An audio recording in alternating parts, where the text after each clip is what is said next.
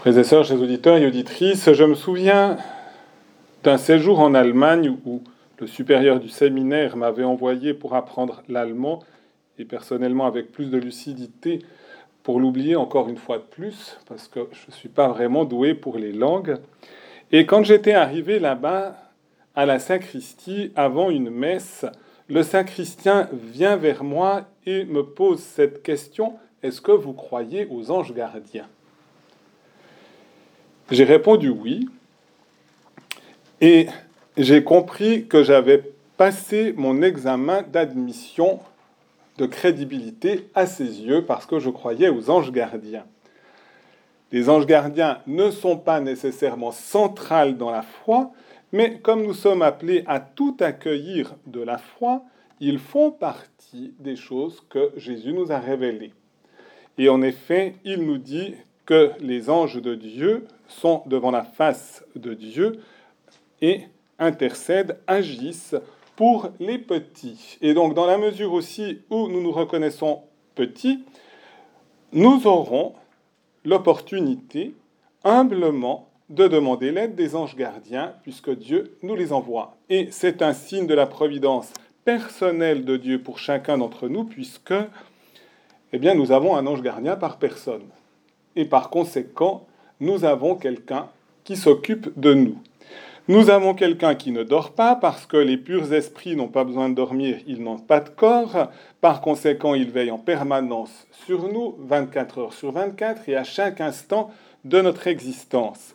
Leur intention est droite, ils sont justement en train de contempler le mystère de Dieu et pour cette raison, ils ne s'écartent jamais de sa volonté et par conséquent, il nous aide à accueillir pleinement, intégralement les intentions de Dieu, et en particulier, invoquons-les aussi pour comprendre la parole de Dieu.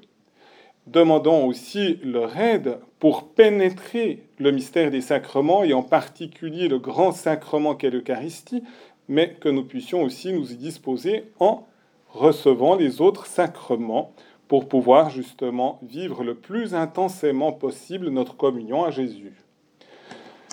Par conséquent, les anges gardiens sont toujours fidèles à Dieu et il ne s'agit pas des anges gardiens lorsque Saint Paul dit dans le passage aux Galates cette parole Pourtant, si nous-mêmes ou si un ange du ciel vous annonçait un évangile différent de celui que nous vous avons annoncé, qu'il soit anathème. Ou bien, Saint Paul veut dire, s'il s'agit d'un bon ange, c'est impossible qu'il vous annonce un autre évangile, ou s'il s'agit effectivement des mauvais anges, des anges déchus, eux, ils chercheront à corrompre l'évangile. Mais garder l'évangile dans toute son intégrité, et les anges gardiens nous aident à garder l'évangile dans toute son intégrité.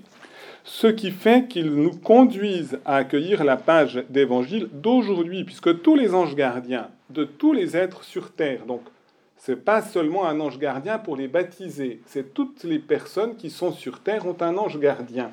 Et donc les anges gardiens aujourd'hui, et donc à compter par plusieurs milliards, sont là pour chercher à nous stimuler pour accueillir l'Évangile.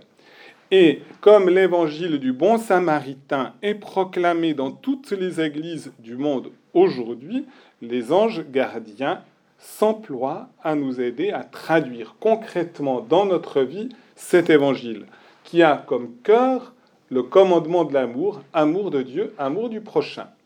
Et par conséquent, Jésus vient nous dire de nous comporter comme le bon samaritain qui va jusqu'au bout du soin qui est pris à l'égard de cet homme qui avait été agressé.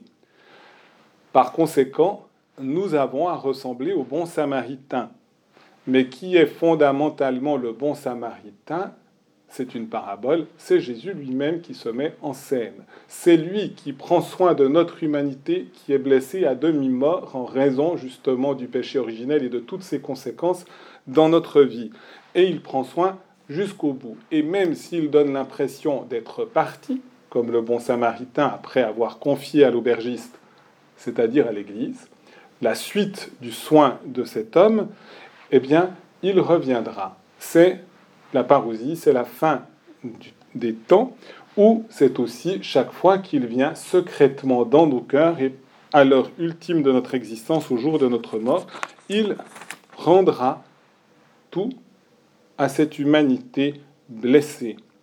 Et il rendra tellement qu'il rendra la vie éternelle et qu'il rendra même le mystère ainsi de Dieu à chacun de nos cœurs en nous découvrant le visage de Dieu qui est un visage de bonté, un visage de lumière, un visage de tendresse, un visage d'amour parce que c'est d'abord Dieu qui aime pleinement, intégralement, en permanence et c'est la raison pour laquelle il nous invite aussi nous-mêmes à aimer car Dieu est amour. Amen.